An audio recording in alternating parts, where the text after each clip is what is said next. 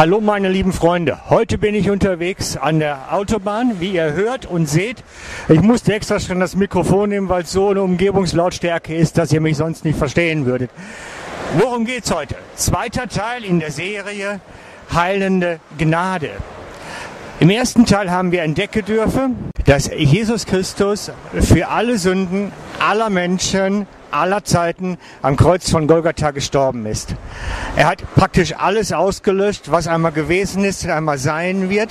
Und dass derjenige, der darauf vertraut, derjenige, der darauf vertraut, dass der am Ende angenommen werden wird bei Gott. Und derjenige, der darauf nicht vertraut, wird verloren gehen. Das war der erste Teil. Im zweiten heute geht es hier um die Autobahn. Wie ihr wisst, in der Schweiz ist alles reglementiert in Bezug auf Verkehr. Hier ist einfach immer 120 Stundenkilometer. Das ist gesetzlich verankert. Es ist immer 120. In Deutschland dagegen ist das etwas anders. In Deutschland ist es so, dass wir periodisch verschiedene Geschwindigkeiten haben abhängig davon, wie der Verkehrsaufkommen ist, manchmal sogar Uhrzeiten abhängig. Manchmal wird es mit einer großen Leuchttafel über der Autobahn angezeigt, dass die Geschwindigkeit zu verschiedenen Zeiten verschieden schnell ist. Es gibt kein Grundlagengesetz, in der eine Maximalgeschwindigkeit festgelegt ist.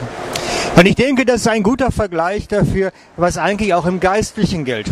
Früher bei den Juden gab es ein statisches Gesetz. Ein Gesetz, das exakt vorgeschrieben hat, was man darf und was man nicht darf, was die Grenzen festgelegt hat. Und jeder wusste genau, dass er innerhalb dieser Grenzen sich bewegen konnte. Aber die Schrift sagt, dass durch Jesu Tod am Kreuz das Gesetz hinfällig geworden ist und dass es daher nicht mehr Gültigkeit hat.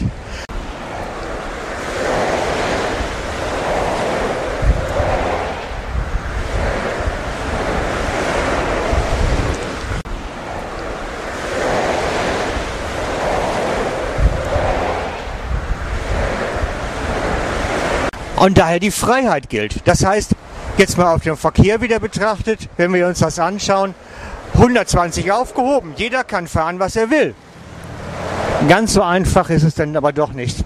Ganz so einfach ist es denn doch nicht. Weil es heißt ganz bewusst im Römer 8,14, dass der Heilige Geist uns leiten will. Christus wohnt in uns durch seinen Heiligen Geist. Und er gibt uns exakt an, was wir sollen oder nicht sollen. In Bezug aufs Autofahren müssen wir uns das vielleicht so vorstellen, dass wo es früher mal einmal ein Grundlagengesetz für 120 Stundenkilometer gegeben hat, heute das nicht mehr gültig ist. Anstelle dessen haben wir einen Co-Piloten auf dem Beifahrersitz hocke und der sagt uns ständig, stopp Frank, nicht so schnell, hier besser nicht einparken. Freunde, das ist nicht eure Ehefrau. Das ist der Heilige Geist. Jetzt geistlich gesprochen. Der euch anschafft, was ihr im Leben tun sollt und wie ihr das machen sollt. Er ist derjenige, der euch jetzt in Zukunft das Gesetz ist. Er gibt euch Weisungen, an die ihr letztlich gebunden seid. Wieder zurück zur Sünde im ersten Teil. Wenn wir nun also nicht mehr an das Gesetz gebunden sind und Jesus alle Sünden getragen hat, was ist denn dann gültig? Es ist die Freiheit. Es ist die absolute Freiheit. Wir sind jedoch gebunden an das, was der Heilige Geist uns letztlich sagt, wie wir leben sollen.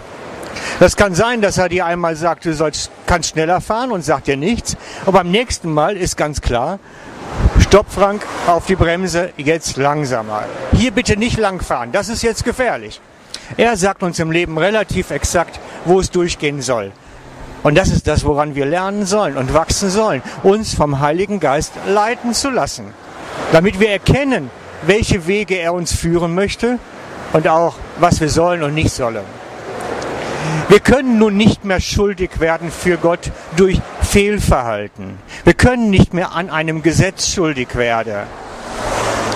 Aber der Heilige Geist ist uns letztlich derjenige, der uns Weisung gibt. Das kann uns zwar nachher nicht schaden vor Gott, in der Annahme bei ihm, aber jetzt mal ganz ehrlich, wenn der Heilige Geist sagt, wir sollen jetzt mal ein bisschen auf die Bremse treten oder einen anderen Weg einschlagen und wir befolgen es nicht, verwirft uns das nicht vor Gott, sondern es gefährdet unser Leben. Wenn wir nicht das tun, was Gott möchte und uns nicht leiten lassen, riskieren wir, aus seinem Segen herauszufallen, aus seinem Schutz herauszufallen. Das ist die praktische Konsequenz, dass wir einfach nicht mehr mit ihm unterwegs sind. Wir sind dann nicht mehr in der Gnade unterwegs, sondern in den Werken, in den eigenen Werken. Und da ist das große Risiko drin. Wir lassen uns nicht mehr führen, sondern wir gehen danach, was wir selber meinen, was richtig ist. Gesetz gilt nicht mehr, also mache ich, was ich will. Nee, nee. Damit riskieren wir sehr viel. Wir kommen nämlich in die eigenen Wege und eigenen Werke zurück. Und damit riskieren wir uns sehr, sehr viel. Und manchmal ist es so, dass wir durch dieses eigene Wege gehen letztlich unser Leben ruinieren. Wir sündigen nicht vor Gott, aber wir folgen nicht seinen Weisungen und sind damit in unseren eigenen Wegen unterwegs. Und das ist ein großes Gefahrenpotenzial, was die Kraft hat, unser Leben zu ruinieren. Wenn wir dagegen daraus wieder umkehren, in das, was der Heilige Geist sagt, in die Gnade Gottes, in dem Vertrauen, in das Vertrauen auf ihn, dann sind wir wieder auf dem Weg der Gnade, auf dem Weg seines Schutzes, auf dem Weg seiner Leitung. Im Gegensatz zu dem, in eigenen Werken unterwegs zu sein. Ich hoffe, es war ein bisschen verständlich, warum das Gesetz keine Relevanz hat und was anstelle dessen getreten ist. Nämlich, dass es sehr segensreich ist, in der Gnade zu wandeln und dadurch dann vor allen Dingen gesund zu werden. Der Herr will uns Heilung schenken an unserer Seele, indem wir in der Gnade von ihm wandeln, uns von seinem Heiligen Geist leiten lassen auf dem Weg des Vertrauens zu Jesus. Und damit Ade für heute, ihr Lieben. Bitte geht weiter auf dem Weg der Gnade. Es lohnt sich zu entdecken, was da drin steckt. Ciao, euer Frank.